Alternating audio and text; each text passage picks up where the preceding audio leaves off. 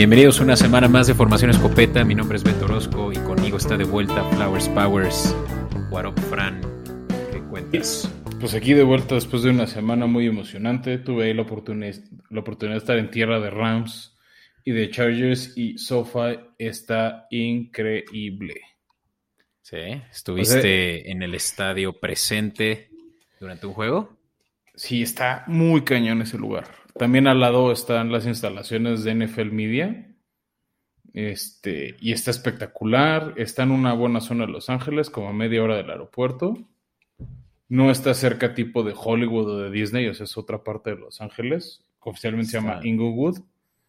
Sí, Inglewood. Está ahí por, eh, por el aeropuerto. Sí, sí, está como a media hora. O sea, del aeropuerto ya es tal cual media hora en un Uber o en coche. El problema es entrar y salir, o sea, es peor que todos los estadios de fútbol mexicanos del mundo.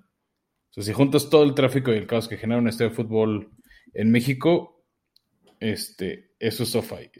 Eso sí creo, les falta mucho, tienen que mejorar mucho en logística. Ah, Pero bueno, tienen de aquí a febrero para el Super Bowl para estar listos. Oye, ¿y estuviste ahí en los headquarters del NFL Network, en el mall? ¿Qué hiciste ahí? Cuéntanos. Lo, intenté, no, no te dejan entrar a, los headquarters de NFL Media sin cita, sobre todo ahorita por el tema COVID. el tema es que en California sí están muy, muy estrictos con el tema COVID. O sea, por ejemplo, para ir al estadio, o enseñas tu cartilla de vacunación, este, hoy tienes que ir a una PCR negativa. Entonces, y en general en varios lados de Estados Unidos la PCR vale como 150 dólares. O hasta más. Este, y no sirven las mexicanas. Entonces, este. Bueno, ahí sí me puse a rascar y encontré un lugar que te, que te las hacía en un precio razonable. Ya. Este, o bueno, yo sé de mucha gente que se ha ido a vacunar en otro momento del año a Estados Unidos y pues, con la tarjetita esa la libras. Y obviamente pues, checan el cubrebocas, todo. Pues muy chingón, Fran. Pero sí es una experiencia top. Y bueno, ya llega, es más, ya me, este, no quiero los escopetazos para que no seas el patrocinador, pero si quieres ahorita un escopetazo sí es el juego del año probablemente, o, uno de los primeros nominados. Bueno, pues antes de eso, y como ya lo saben, o si son nuevos, pues esta será su gran oportunidad, ya que este es un episodio patrocinado por Cerveza Lobo Negro, Pasión por la Malta. Eh, elijan entre uno de sus cuatro sabores, o por qué no, un Six con por lo menos cuatro de estos, que es la IPA. Tienen una Pale Ale, que esa es mi favorita. Tienen una Imperial Stout, y también una Red Ale. Eh, y por supuesto que por ser patrocinadores de eh, Escopeta Podcast, pueden usar con ese mismo, eh, con esa misma mención, Escopeta Podcast, a la hora de hacer su, compra en Cerveza Lobo Negro en Instagram o en cervezalobonegro.gmail.com. Eh, reciben un 10% de descuento, así que aprovechen este código de descuento que nuestros amigos de Cerveza Lobo Negro tienen para ustedes. Fran, ahora sí, Vamos a los escopetazos. Vámonos. Pues Beto, hay muchas noticias en la NFL, pero primero hay que hablar de qué buenos juegos tuvimos el domingo. Eh, para mí, al menos el primer nominado al juego del año sí es, ese gran juego que nos regalaron los Browns y los, los Chargers. Por ahí leí la estadística, algo así como 40 puntos en el último cuarto. O sea, hay, hay juegos que no llegan a ser 40 puntos solos, este, o sea, por ejemplo, el Super Bowl entre Tampa y Kansas fueron 40 puntos nada más. Aquí hubo eso en un solo cuarto, ¿no? Y fue un juego de muchas idas y vueltas, de muchos juegos espectaculares, tanto de Justin Herbert como de Baker Mayfield, de, los corredores. O sea, lo que hicieron Kareem Hunt y, Nick Chubb por un lado estuvo espectacular, Mike Williams y Eckler por el otro también. Hubo patadas falladas como en toda la semana. Este pero al final la defensiva de Chargers, que fue la, es la razón por la que para mí son mi candidato a ganar el oeste, fue la diferencia. No sé tú que lo viste en la tele, ¿cómo lo viviste? Pues sí, es un juego al que nosotros tiseamos, tanto Mitch y yo, em, como un, un, juego de altas, que no creí que fuera a dobletear la, bueno, casi dobletear la, la, la línea de altas. Y, yo tenía mis dudas por la defensiva de los eh, Browns, ¿no? Que por más de que dieron un buen juego, no se vio en papel, pues por el scoreboard, ¿no? Evidentemente vemos a una de las mejores ofensivas de la liga con los Chargers y que ninguna defensiva, por más que sea buena, va a poder contra una buena ofensiva como esta. Y, estuvo entretenido. Eh, yo le estuve ahí cambiando. por momentos la defensiva funcionó, ¿eh? O sea, también ambas defensivas tuvieron momentos y paradas clave. Obviamente al final la de este, la de Chargers pues, fue la, más importante porque salvó el juego. Pero las defensivas lo, hicieron bien. La de Browns venía de un buen juego frenando la ofensiva de Minnesota, que no es la más apantallante de la liga. Pero esta defensiva de Browns empieza a hacerse notar, ¿no? Desde la semana 1 incluso contra Kansas City, creo que han hecho buenas cosas, han tenido chispazos, faltan detalles a pulir y creo que eso es lo que lo que le está costando varias derrotas a los Browns. Sí, sí, o sea, en general, de hecho, los Browns hicieron mayor cantidad de puntos con 531 puntos. Estamos hablando de un juego que rebasó las mil yardas eh, totales, ¿no? Entre ambos equipos. Y sí, claro que la de los Chargers estuvo cerca de las 500 con 493 yardas, 381 por aire y 112 por tierra. Ahí es donde se vio muy bien eh, los Browns, ¿no? Eh, corriendo una vez más con una semana de más de 200 yardas por tierra. Y, sí, o sea, en general fue juego de ofensivas. Estuvo, eh, la verdad, es, muy padre ver a un jugador como Justin Herbert desarrollarse en su segundo año, similar a como lo vimos con eh, Mahomes, ¿no? Ya la verdad es que ahorita podemos incluso ponerlo como candidato a MVP, ya hablaremos en episodios más eh, próximos sobre esto, pero pues creo que Chargers está haciendo un claro caso para también llegar eh, mínimo a una final de conferencia. Pues empiezan a hacer, ¿no? Ya le ganaron a un peso pesado en, en Kansas, en Kansas City. Este, ahora le ganaron a Browns. El próximo domingo, yo sé que estoy adelantando un episodio, pero viene el juego contra Ravens, que también va a ser otro juegazo. O pinta ser un juegazo muy atractivo, este, y empiezo ya a cambiar. Los Ravens también sufrieron, pero nos regalaron un gran Monday Night contra los Colts. Se tardaron, pero Lamar Jackson, un otro buen juego, o sea, similar a lo de Kansas, echándose el equipo al hombro y llevando Más de 400 yardas por aire, es el primer juego de su carrera. Sí, a mí en Fantasy me regaló 51 puntos. Mocos. Este. No, entonces, tío, o sea, creo que ese es el Lamar Jackson que todo el mundo espera. O sea, ese es el Lamar Jackson que sí puede aspirar a repetir como MVP. Mi gran duda con él o, la cuenta donde lo veo el pendiente es en, tempora, en, en postemporada. O sea, en temporada regular es un fuera de serie y me recuerda mucho lo que fue el inicio de la carrera de Peyton Manning. Un fuera de serie de temporada regular que se caía en enero. Entonces, para mí ahí es donde realmente Lamar tiene que dar el siguiente paso de calidad. Sí, y, y eso que también suelta mucho el balón es algo preocupante, ¿no? ¿Cuántas veces hubo, si no es que sí fue fumble, eh, peligro de fumble, ¿no? Nada más porque la rodilla le jugó a su favor. Incluso eso fue lo que le ayudó a que al final eh, no perdiera el balón de nuevo en línea de gol, ¿no? Sí, sí, e, eso se me hace un tema que es como parte de su técnica y creo que va a ser difícil que lo corrija. Por cómo corre con el balón, cómo luego de repente lo traemos suelto. O sea, obviamente es por un tema de agilidad o sea, la postura y la posición que toma es este, en aras de tener una mejor postura para correr, ¿no? Este, ser más dinámico, pero pues lleva ese riesgo.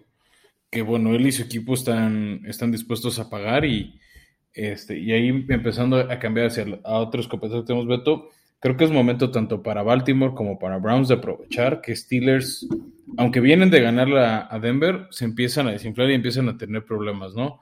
Primero esa línea ofensiva que no está jugando a la altura de lo que se espera. Y ahora pierden a su receptor número uno, Juju, este, Smith Schuster, para el resto del año.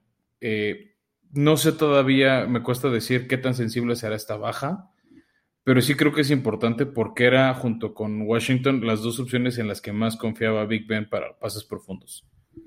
Sí, y pues ahora ya se va a volver más unidimensional esa ofensiva con eh, con el eh, juego terrestre, que si de por sí no les ha funcionado muy bien su primera selección, por más de que es efectivo y cualquiera que solo sigue a este jugador eh, Harris en fantasy, dirán, ah, no, pues a mí sí me está dando 20 puntos promedio, pero la realidad es que no está moviendo mucho el balón, Fran. Eh, te puedo decir que a lo largo de varios de sus puntos son por recepción.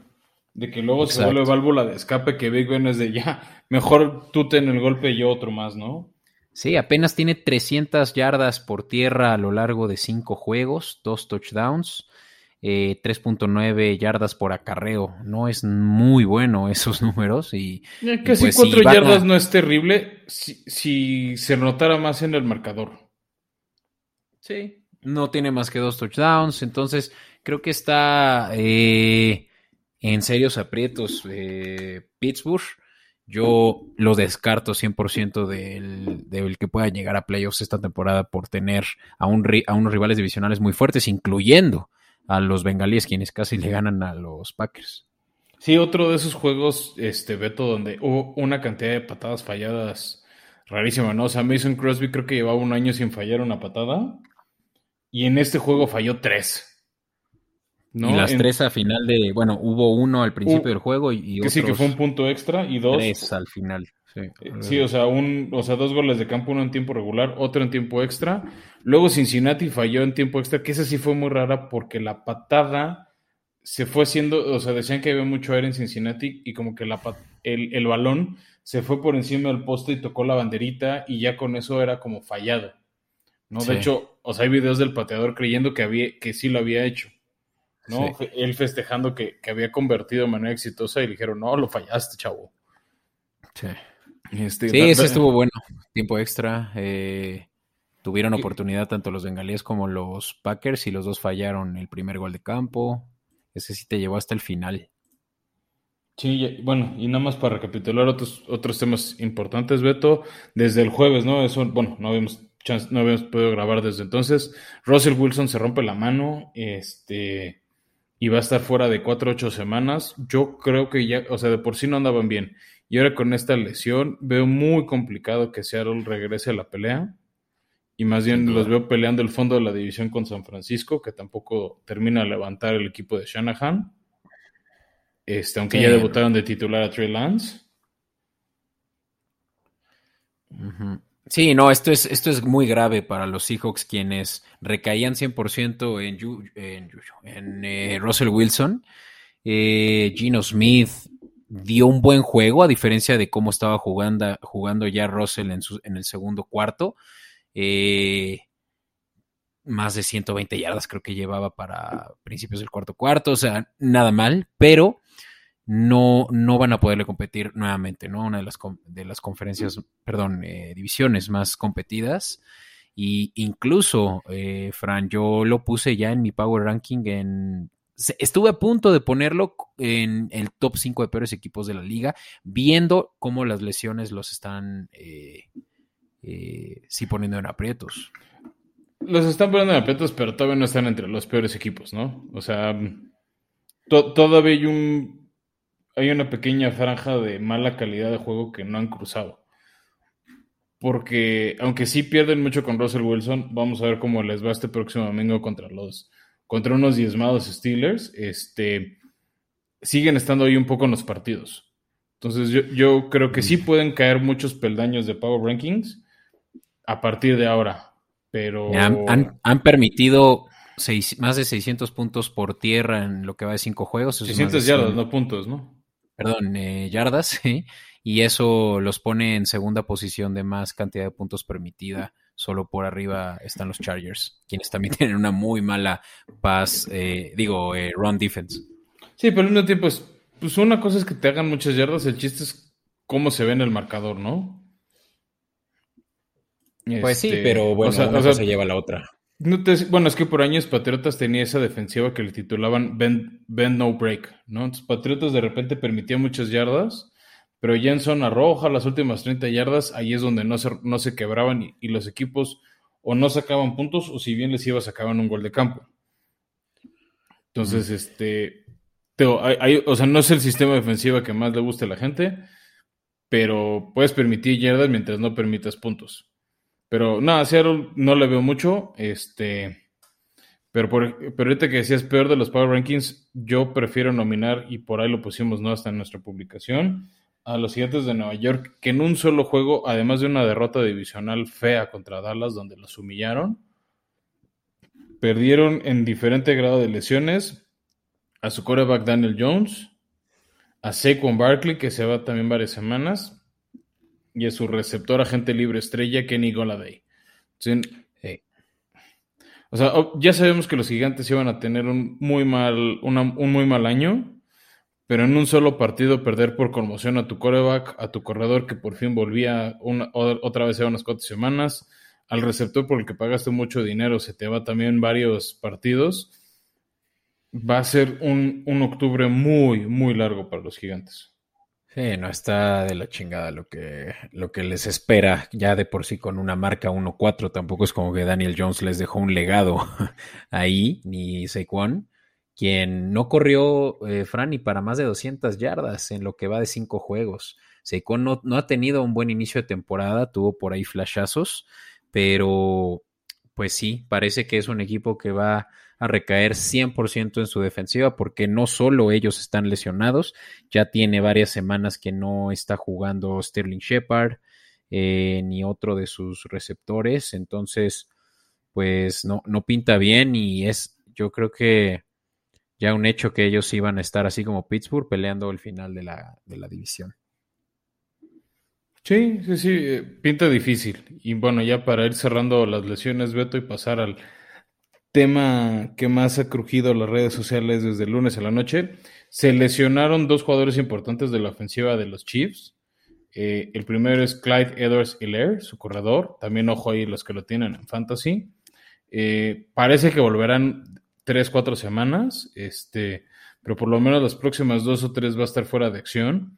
Y la que no le hicieron mucho ruido, pero yo creo, Beto, que puede ser muy importante esta lesión, es la de el guardia ofensivo Tuni, que llegaba a los Patriotas, que fue de esos contratos este, multianuales de putri millones de dólares de la agencia libre y que cuida el lado ciego de Mahomes. Y ya vimos en el Super Bowl la importancia de que él tenga una buena línea. Entonces creo que pueden venir varios partidos complicados para los Chiefs con estas dos bajas este, sensibles en su ofensiva. Sí, Sí, sobre todo esta que viene contra el fútbol team, que quiera que no, porque dirán que ya son de papel, pero pues tiene una buena eh, línea defensiva y, pues sí van a estar ahí disrumpiendo con la paz de Patrick Mahomes y, pues se ve que sí les hace falta aún eh, a una temporada de ya haber, mm, pues sí, como tú dijiste, metido todo la carne al asador de de contrataciones a esa línea, pues que todavía no saca frutos y peor aún ahora que su mejor hombre está lesionado. No, que además, o sea, hay un mal movimiento, sale algo tantito mal y te puede costar, o sea, una fuerte lesión a Patrick Mahomes. No, no, no, ni lo, ni lo digas. Eso sí estaría eh, fatal. Yo con que no juegue el partido de la semana 7 me doy por servido. Ah, tus titanes no van a tener ni por dónde. Si no está Mahomes, sí, hay oportunidad. Sin Mahomes. Con Mahomes está muy difícil. Es mucho pedir. Pero, mira, viene un calendario un poquito apretado para los Chiefs, ¿no? O sea, viene Washington que tiene una buena línea defensiva. Si aguantan eso, pues viene, van a jugar a, Tennessee y luego reciben a Gigantes.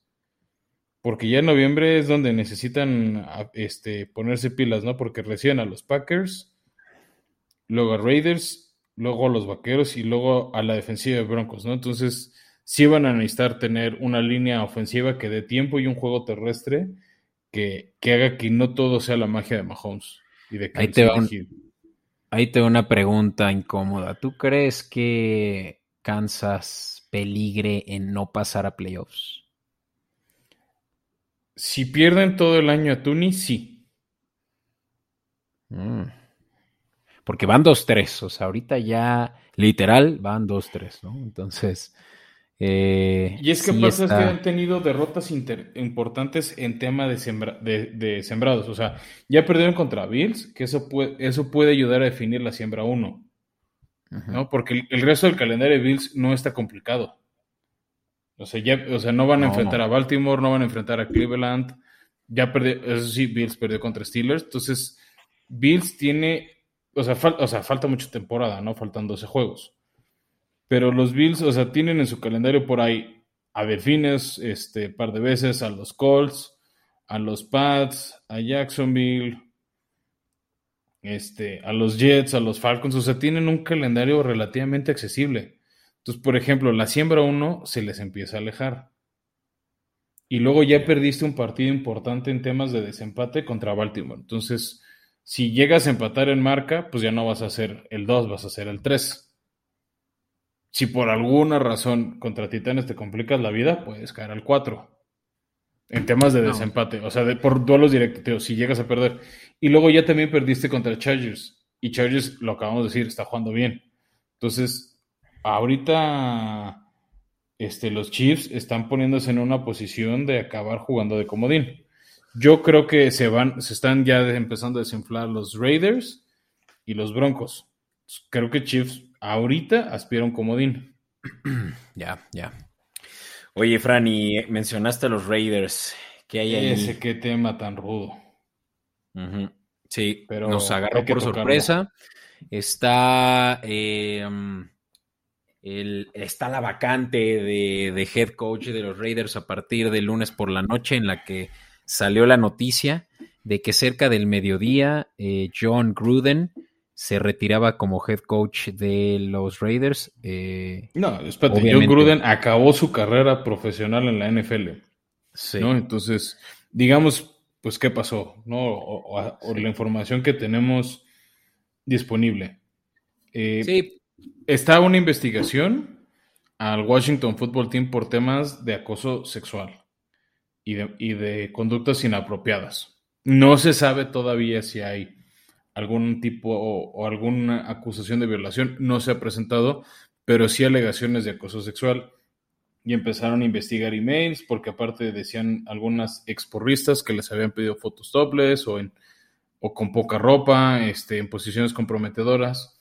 Y en esa investigación de emails se filtraron varios mails que tenía John Gruden con el dueño del equipo y su hermano, Jay, que en alguna época fue head coach de ese equipo y salieron varios comentarios y varios mails de, John Gruden este, criticando al líder del sindicato de jugadores de la, de la NFL, Morris Smith, este, criticando mucho porque es de ascendencia afroamericana. Este, también salieron criticando, se me olvidó este exjugador de los Rams, este, que era abiertamente gay, que por qué los Rams habían sido obligados a, a reclutar a este jugador.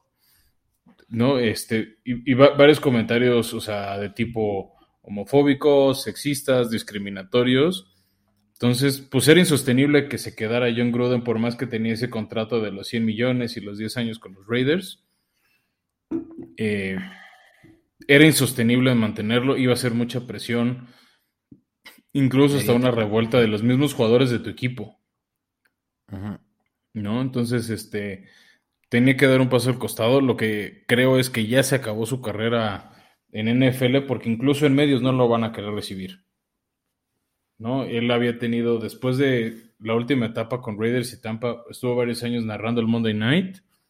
Lo hacía bastante bien, me tocó ver transmisiones, era agradable, o sea, alguien que sí sabía, que tenía buen, este, buenos insights. Y yo creo, o sea, por eso volvió con los Raiders, pero después de estos comentarios, no hay quien lo quiera en la liga y en Estados Unidos piden sangre. ¿eh?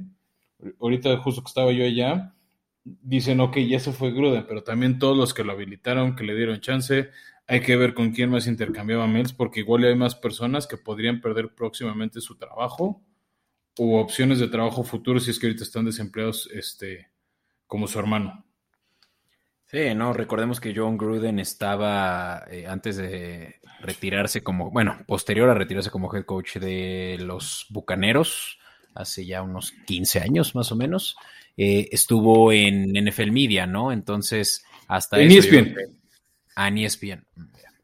Eh, y obvio que ni eso yo creo que ya le va a ser posible, aunque tenga mucha... Eh, mucha experiencia y lo que quieras. Creo que esto es un harakiri a su carrera y, no es por menos. Yo creo que eh, va en contra de todos los principios de lo que no solo la, pues, eh, pues sí, las acciones mediáticas que se están haciendo hoy en día en torno a, detener con el odio y la discriminación, pero que la NFL no ha tenido una postura muy fuerte por esto y el que haya una persona con ese nivel y con, esa, con ese poder eh, en la NFL o alrededor de la NFL, creo que es inaceptable. Entonces, yo creo que no hay mucho que decir ni argumentar más al respecto. Esto es como tiene que ser y no se va a aceptar ya en esta generación y a estas alturas, eh, pues más de este odio hacia eh, cualquier tipo de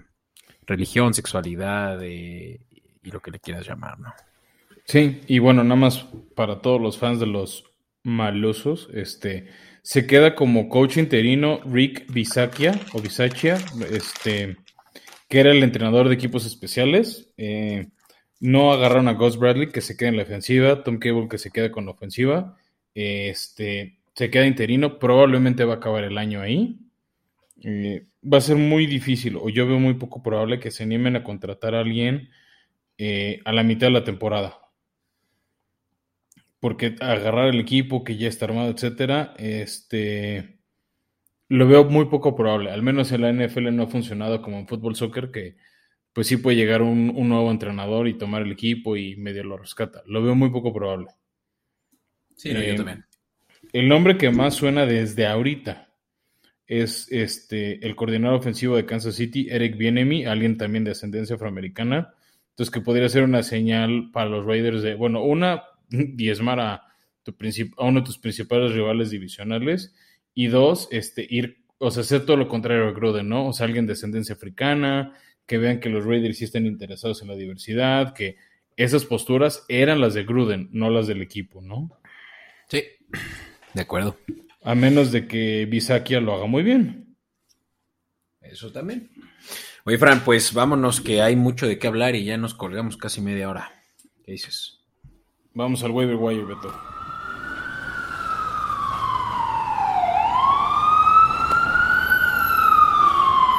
Bueno, eh, empieza una parte interesante del Fantasy Beto y, por eso esta sección del waiver wire. Primero avisar que ya empiezan las semanas de descanso. Entonces, ojo, este, en, en los roster, si te están jugadores con cero, aunque no estén lesionados, es porque van a descansar, ¿no? Entonces, esta Semana 6 abrimos los descansos de Atlanta y Jets que viajaron a Londres la semana pasada y se suman Nueva Orleans y San Francisco. Eh, por ahí yo creo que sobre todo tipo alguien que tiene a Alvin Camara, a Divo Samuel, este, tal vez a Troy Lance o a James Winston, porque no creo que... Bueno, de Atlanta mucha gente tenía a Russell Gage o a Kyle Pitts, Matt Ryan, entonces eh, antes de decir a quién reclutar, mucho ojo.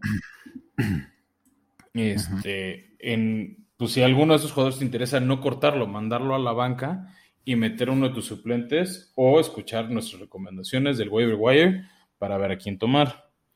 Y con eso, Beto, este, justo no que hablábamos de la lesión de Clyde Edwards Hiller, eh, yo quiero recomendar a su sustituto, Darrell Williams, este, de los Chiefs. Em, es un buen corredor. Eh, había perdido un poco el trabajo contra contra Edward Seller. Le han dado algo de carga, sobre todo en tercera oportunidad, y bueno, ahora va a ser el, el power running back de ese equipo y donde van a intentar desahogar un poco el juego ofensivo. Entonces, proyecta que va a tener buenos juegos y bueno, lo decíamos, viene Washington Football Team, después por ahí este Tennessee, Nueva York, entonces por lo menos las próximas 3-4 semanas con la lesión de, de Edward Siller va a ser una gran opción de puntos. Eh, no, está Probablemente solo esta semana que también juegan contra esta defensiva de Washington que no ha mostrado pues, muy buenas eh, armas de, para detener a, la corrida, pues que sí, Darrell puede ser una gran opción, incluso para empezarlo, ¿no? Recuerden que esta no es una sección en la que recomendamos a quienes jugar, pero a quienes tomar del waiver wire para posiblemente empezar en la semana, ¿no?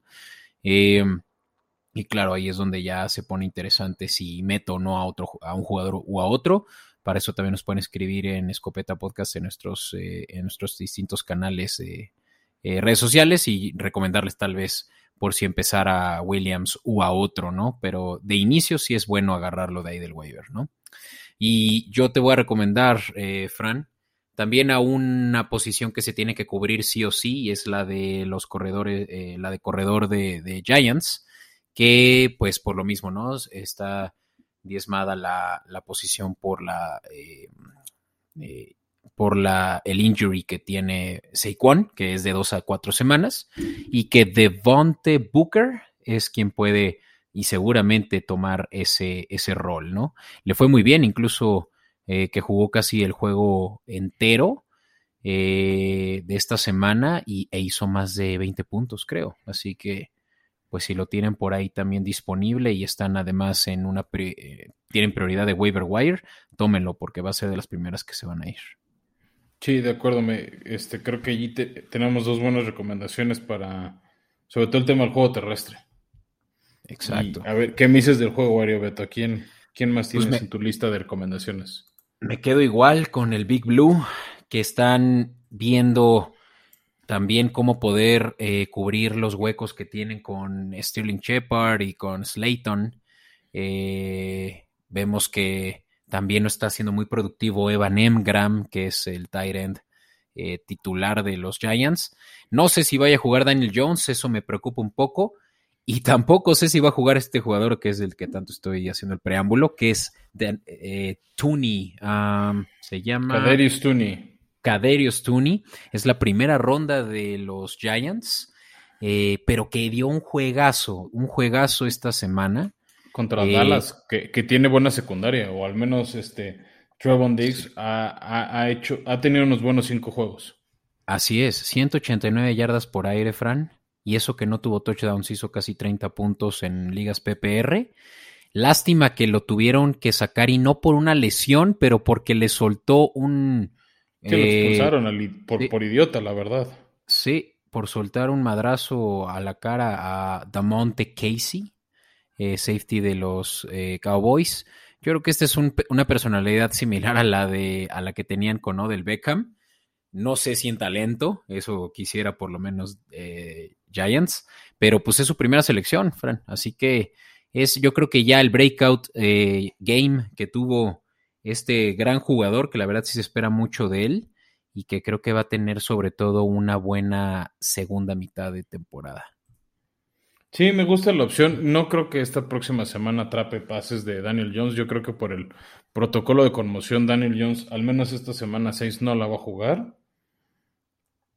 Este, pero lo que hizo Tony sí inspira confianza. Van contra una defensiva muy complicada que es la de los Rams. Este, pero no creo que Ramsey sea quien lo cubre. Yo creo que Ramsey va a estar en Sterling Shepard y por eso creo que va a ser una gran opción tu recomendación. Sí, sí, o sea, esto es, e, es una apuesta a largo plazo, la de Tony, ¿no? Perfecto. Y yo justo en esas mismas líderes y pensando en diversidad, alguien que lo ha estado haciendo bien sin importar quién le lanza es eh, Tim Patrick de los Broncos, que ha tomado un rol muy importante a partir de la lesión de Jerry Judy. Eh, ha aceptado la responsabilidad y me ha gustado lo, que ha hecho, incluso o sea, en partidos como la derrota contra Steelers, lo hizo bien.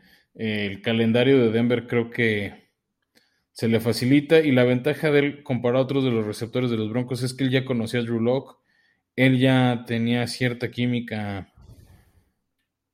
funcionando con este con, Teddy Bridgewater, entonces creo que es una opción. Van contra los Raiders que tiene buen front seven, pero no tiene tan buena secundaria. Entonces, creo que tiene un matchup favorable Patrick este, contra la defensiva de Raiders, que a ver cómo vienen con el golpe emocional de, del cambio de entrenador. Este, y, creo que lo que sí el calendario de Denver es como ese estilo de recomendación de Tuni, muy viable. Sí. Una buena apuesta. Algo que es mm, notable de Tim Patrick es que no tira balones. Tiene un porcentaje de recepciones de 80%. O sea, eso es, es estar, es tener manos muy seguras, ¿no? Eh, me recuerda un poco a, aunque bueno, este es mucho más grande, ¿no? Pero un Wes Welker que no, no fallaba una recepción, ¿no? Eh, que es lo opuesto que vemos con Cortland Sutton, ¿no? Hemos visto que Sutton, quien es la primera opción seguramente para Bridgewater, eh, está soltando muchos balones, debe tener que ver con su lesión, pero Tim Patrick es muy reliable, ¿no? Entonces esta creo que es buena, eh, Fran, 20% de, de roster y seguramente la mayoría de los que nos escuchan lo van a tener disponible en waiver wire. Sí, pinta bien y bueno, Beto, ya para cerrar mis recomendaciones, eh, si por alguna razón no lo tienen o necesitan un tight end que pues han estado en altibajos y no nos escucharon nuestras recomendaciones como la de Schultz o la de Knox o tipo tenían a Gronk que sigue lesionado y en duda de volver, les recomiendo mucho a David Njoku de Cleveland. Eh, estaba de dos, ya le, ya le bajó la chamba a Austin Hooper, que era el uno. Y sobre todo ha sido una gran opción en, zona roja, en pases de touchdown para Baker Mayfield. Entonces, creo que eso es lo que más aprecias de un tight end. Que aunque no de muchas yardas, da touchdowns. Entonces, al final son seis buenos puntos, más las, aunque sean cinco o tres yardas de que recorrió para el pase. Entonces, creo que es una opción de buenos puntos de touchdown. Tal vez no va a dar muchos puntos por recepción, pero sí te va a dar touchdowns. Sí, sí, y bueno, tuvo un buen juego, este es el primero de la temporada. Mm, tendría mis reservas porque yo justo tengo a Pitts y lo tengo disponible en waiver wire y no estoy tan seguro de que vaya a tener un back to back. Pitts va a estar en, en bye week. Exactamente, entonces estoy pensando tal vez en agarrar a otro, tal vez con un poco más de certeza.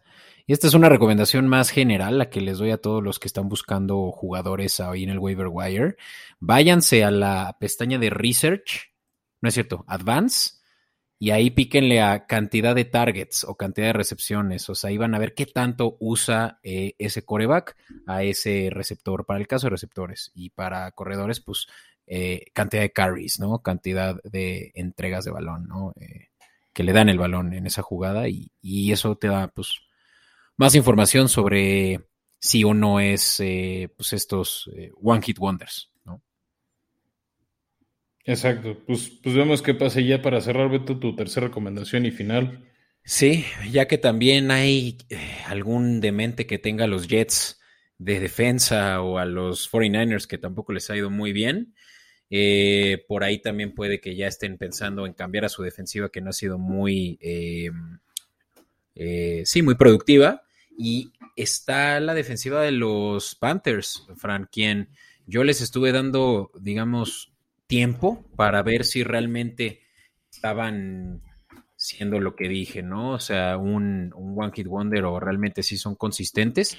Tuvieron un muy mal juego contra Dallas en la semana 5 en la que tuvieron eh, puntos negativos, pero fuera de eso, Fran, han tenido... Eh, pues también vienen de una derrota rara contra Filadelfia, ¿no? Como que ese sí fue medio de las rompequinielas. Sí, sí, o sea, no, no, no se puede esperar mucho de defensivas que vayan contra equipos que hacen muchos puntos y la verdad es que Filadelfia ha causado estragos a varios equipos, incluyendo a los Chiefs. Eh, no fue un muy buen juego, pero mira, en, una liga tradicional en la que los puntos, que para mí es súper aburrido, eh, cómo se, se, determinan los puntos en las ligas convencionales para las defensivas, eh, hizo aún 8 puntos contra Filadelfia, quienes les eh, anotaron 18 yardas y sobre todo muchas, digo 18 puntos y muchas yardas por tierra sobre todo. Y, es en general de las defensivas que más te van a estar produciendo sacks y tacleadas, ¿no? O sea, tiene, están jugando muy agresivo y ya vimos que vienen muy bien eh, coacheados con Matt Rule, ¿no? Así que esta es opción, si es que su defensiva no les está dando lo suficiente. Van contra un equipo de Minnesota que juega partidos apretados, pero también eh, entrega mucho el balón, ¿no? Así que esta es opción. Perfecto, Beto. Este, creo que con eso podemos cerrar esta sección del waiver wire. Eh, y, antes, y antes de empezar, lo que sigue, recordarle a la gente, ¿no? Hemos tenido una gran participación en, en nuestra quiniela, en nuestro pique. Este, recuerden que es gratis participar, nada más este, tienen que responder las publicaciones que hacemos en redes sociales, ya sea en Facebook, no, pero en Facebook no, en Instagram o en Twitter. Este, tenemos, ahora es que estamos recibiendo participantes de las dos. Les mandamos el código y ya, y vamos a estar anunciando en el segundo episodio quiénes fueron, quién es el ganador de la semana, y es un premio semanal. ¿no? Entonces, si no entran una semana, una semana tienen algún compromiso y no la llenan, pues no, bueno, no pasa gran cosa, pierden la oportunidad de ganar esta semana, pero la recuperan a la que sigue. Esto no es acumulado. Sí, sí, ya eh, ganó esta semana un jugador que ya estaremos mencionando en nuestro episodio siguiente.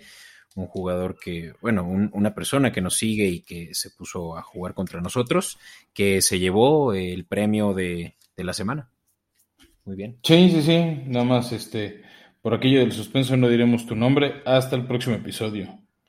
Pero sí, esta, esta, esta vez este, lo volvió a ganar un escucha, Beto, y pues nos da gusto, ¿no? Finalmente los, los giveaways, los vasos, los banderines no son para ti o para mí, son para nuestros escuchas. Chido. Pues vamos a la última sección, Fran, echémoslo. Eh, hablemos del Thursday Night Football. Yeah, fourth and a foot, and a mishandle on the snap. Allen picks it up and he's still going. Pues sí, Beto, este, siguen los juegos del jueves por la noche y volvemos a ver al equipo de Tampa Bay, este, que bueno, jugó el primer jueves por la noche, aunque no entra con esa marca. Eh, esta vez va a jugar contra Filadelfia. En Filadelfia, eh, este partido, bueno, va a estar por NFL Network, por ESPN, y para los usuarios que tienen Amazon Prime, también ahí lo van a poder ver. Es de esos no sé cuántos juegos tiene contratado esa plataforma, pero bueno, es uno de esos juegos que, podrán estar accesibles por esa plataforma. Es que no son los 16 de jueves por la noche, ¿no? Son este. Son como 10. Sí, sí, sí, sí. ¿No? está, este está, disponible también, bueno, obvio, ¿no? En Sunday Ticket. No, no es cierto, en Sunday Ticket no. Eh, pero sí. NFL Network, Fox o, o, bueno, esta plataforma de Amazon para el que la tenga. Sí. Y pues es un buen juego, ¿no? O sea, vimos que los, eh, las águilas no son pues el, gordito de la división, sino que lo tienen, no, no le están buleando, ¿no? Aquí como si fuera eh, eh, el pan. A, diferencia de los Giants, quienes sí efectivamente son los más, los más maleados. Y los Eagles, aunque obviamente no juegan contra un equipo que es hoy en día el, campeón, Tampa Bay, eh, pues yo creo que están, eh, ¿cómo se llama? La línea está favorable para las Águilas, o sea, siete puntos, pues no lo ves todos los días contra el campeón de, del actual Super Bowl. No, y mira, y eso que este la semana pasada pintaba que no, iban a, no iba a ganar tanto cubriendo el spread contra Miami, que al final lo destruyeron. Porque Tampa ahorita tiene, aunque tiene un buen equipo, lo que no tiene son esquineros. ¿No? Este, sus esquineros titulares están lesionados y eso ha, puesto a sufrir mucho al equipo. ¿No? Porque al final, o sea, por ejemplo, lo, vimos ese juego de Patriotas, a Richard Sherman al final ya, ya pedía esquina, ¿no? Ya no podía con su alma este, y, le urgieron descanso y, no, y, es que no había opciones. ¿no? O sea, tendrían que poner un safety o algún receptor a jugar de esquinero simplemente porque ya no hay más. Sí, y Tampa está en el, sí, en el top 5 de equipos que más yardas han permitido a receptores. Ya rebasaron las mil yardas en, estos en estas cinco semanas que van. Eh, ahí, por supuesto, que están equipos como los, como tus Titanes, como los Seahawks, que tienen muy malas secundarias. Y ahí se encuentran los Bucaneros, aunque no lo crean. Sí, o sea, por ejemplo, Bucaneros es de esos equipos que les han hecho mucho daño por aire, pero que no se han traducido al 100 en puntos, ¿no? Pero aún así, este, a mí sí me gusta la línea, aunque solo están menos 106 de Tampa cubriendo la spread de 7 puntos. Y creo que me gustan estas altas de 51 y medio, ¿no? O sea, Tampa viene de hacerle 45 puntos a Miami, con eso y un touchdown de Filadelfia estamos del otro lado para cubrirlas. Exacto, sí, creo que el over es el que yo, el que yo recomendaría si quieren apostar temprano en esta semana. Eh, porque de otra manera el money line, pues menos 300 a que gana Tampa, pues no te va a regresar casi nada. Y, creo que más 250 el momio a que gane Eagles no es tan jugoso para el riesgo que estás tomando. Que estuviera 500 o algo así, dices, ah, órale, sí me la juego, ¿no? Pero porque Eagles ha estado dando buenos juegos, lo vimos contra Kansas, es por lo que está, eh, pues sí, no, no, no está tan dadivosa la línea, ¿no? Así que si por algo me iría en este juego, sí sería por las altas definitivamente.